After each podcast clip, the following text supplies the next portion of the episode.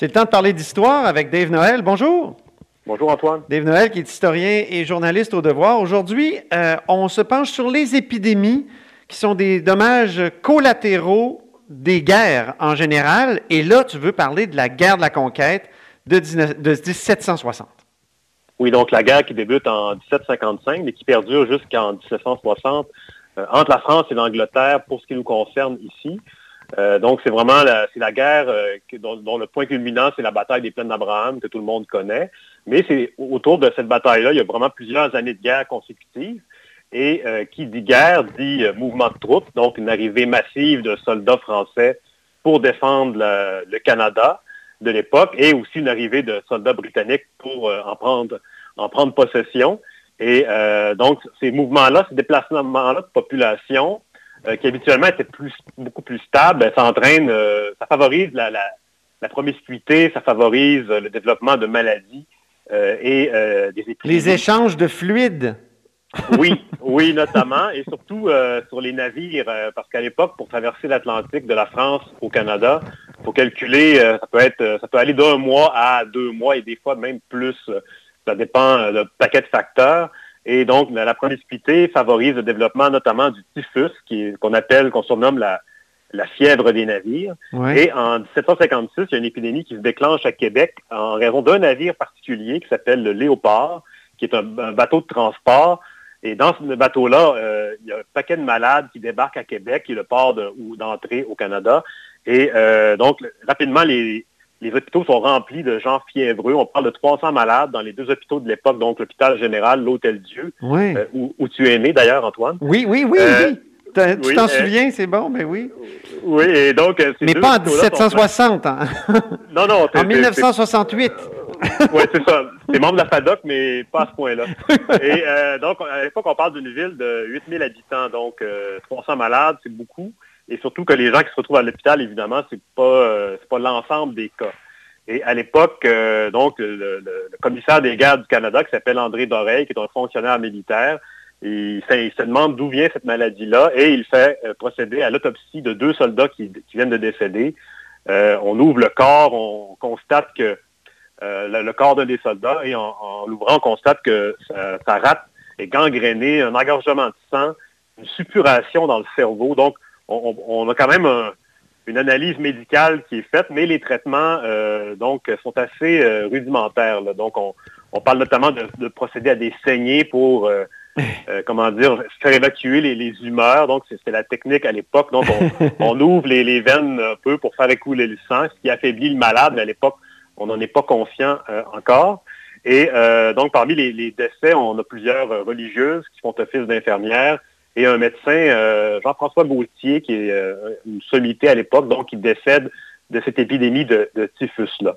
Mhm. Et puis, euh, par la suite, donc, c'est la variole qui, qui revient dans la colonie, donc qui, avait frappé la Nouvelle-France à plusieurs reprises. Oui. Et en 1757, là, c'est, le, typhus s'est un peu éteint. On a, on a donc procédé à une forme de, d'isolement, mais pas comme, comme aujourd'hui.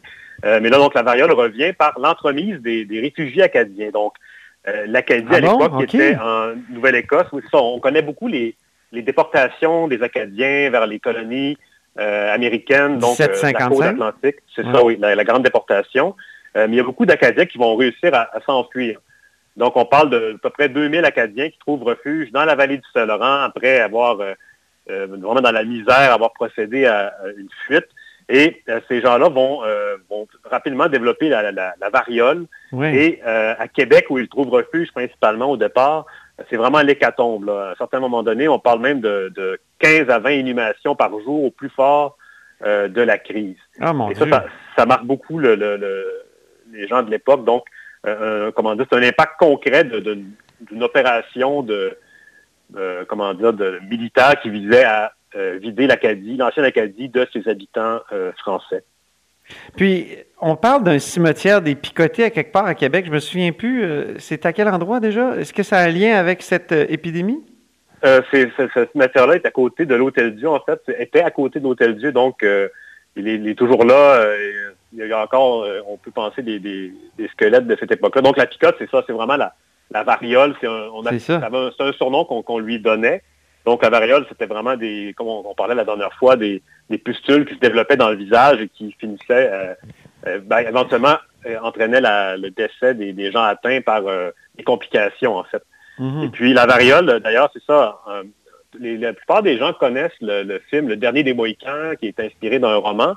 Et ça, ça raconte une, opération militaire qui a eu lieu au lac Georges donc au sud du lac Champlain en 1757. Mhm. Euh, c'est Montcalm qui s'empare d'un fort. Et la garnison du fort était touchée par euh, la variole.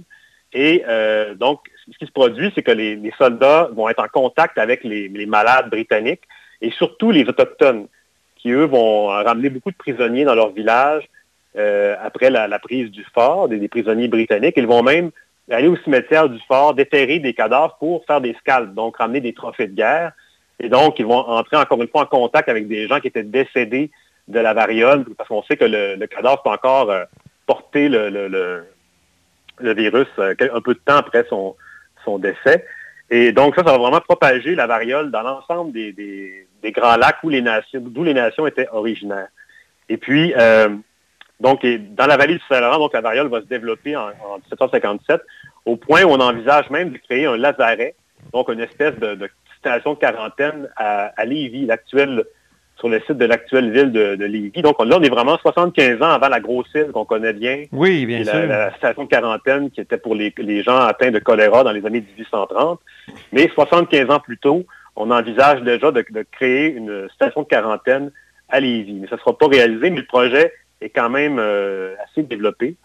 Et puis, euh, pour ce qui est des impacts militaires de ces épidémies-là, il y en a une notable, c'est que en 1757, euh, c'est une grosse année pour les maladies. Donc, euh, la ville de Louisbourg, sur l'île du Cap-Breton, est secourue par une flotte française, donc des navires qui viennent dans le port de Louisbourg, qui est un peu la sentinelle de Québec, l'avant-poste, donc à l'île du Cap-Breton. Et ces, marins-là passent l'été à Louisbourg et ils développent, encore une fois, le typhus. Donc, c'est plus la fièvre des navires. Et en, en, revenant en France, ils vont propager le typhus à la grandeur de la ville de Brest en Bretagne, qui était la base navale principale euh, de la France de cette époque-là. Ah et ça va faire en sorte que beaucoup de marins vont décéder à l'hiver 57-58. Et l'année suivante, ça va euh, ralentir la mobilisation des navires. Donc, on va avoir beaucoup de difficultés à Versailles à dépêcher des navires de guerre pour cette fois-là défendre à nouveau Louisbourg contre une attaque britannique. Et ça va expliquer, entre autres, notamment, euh, pourquoi la ville de Louisbourg capitule en 1758 et pourquoi ah ensuite les opérations militaires vont se déplacer vers Québec en 1759. Donc, ça a eu un effet sur l'issue de la guerre, l'épidémie comme telle? Oui, tout à fait. Ça a un impact euh, concret. Mhm. Et euh, les Britanniques aussi sont touchés parfois. Les Britanniques vont être ralentis par les maladies qu'ils vont développer. Mais pour ce qui est de la, marine française, ça va être euh, fatal. Parce que déjà que la marine française était moins forte que sa rivale britannique. Le, nombre de navires, le rapport de force était de 2 pour 1, mais il arrivait quand même à, à tenir tête avec diverses euh, stratégies. Mais là, cette épidémie-là va vraiment donner un, coup à la marine française au pire moment de la guerre en 1757-58. Ah et donc, ça va favoriser la conquête euh, de la Nouvelle-France. Et puis, euh, donc, et, notamment, d'ailleurs, le roi qui est là en, France à ce moment-là, c'est Louis XV, donc le, monarque de l'époque. Et lui, en 1774, donc, près de plusieurs années après la après la conquête de la Nouvelle-France en 1760, lui, il va lui-même décéder de la variole. Donc, c'est cette fois-là, c'est la, tête de l'État qui est, euh, décapitée par une épidémie. Euh, donc, euh, c'était le monarque de l'époque.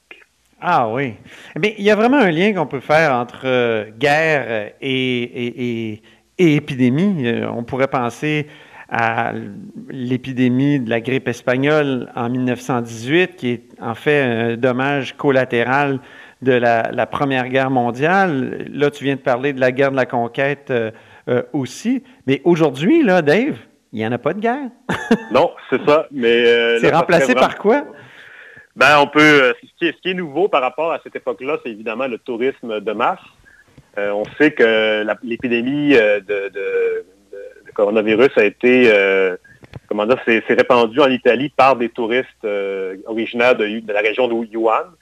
Donc, c'est vraiment, euh, je crois que le tourisme de masse entraîne, c'est un peu l'équivalent du déplacement massif des gens qui avaient pendant la, grippe espagnole de 1918, parce qu'en 1918, donc, ça arrive à la toute fin de la Seconde Guerre mondiale. La guerre se termine officiellement le 11 novembre.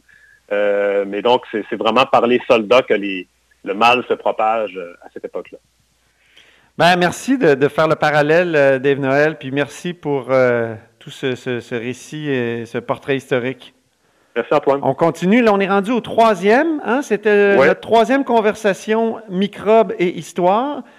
Il y en aura deux autres? Oui, donc on se reparle la semaine prochaine. OK. Merci. Donc, Dave Noël est historien et journaliste au Devoir. Vous êtes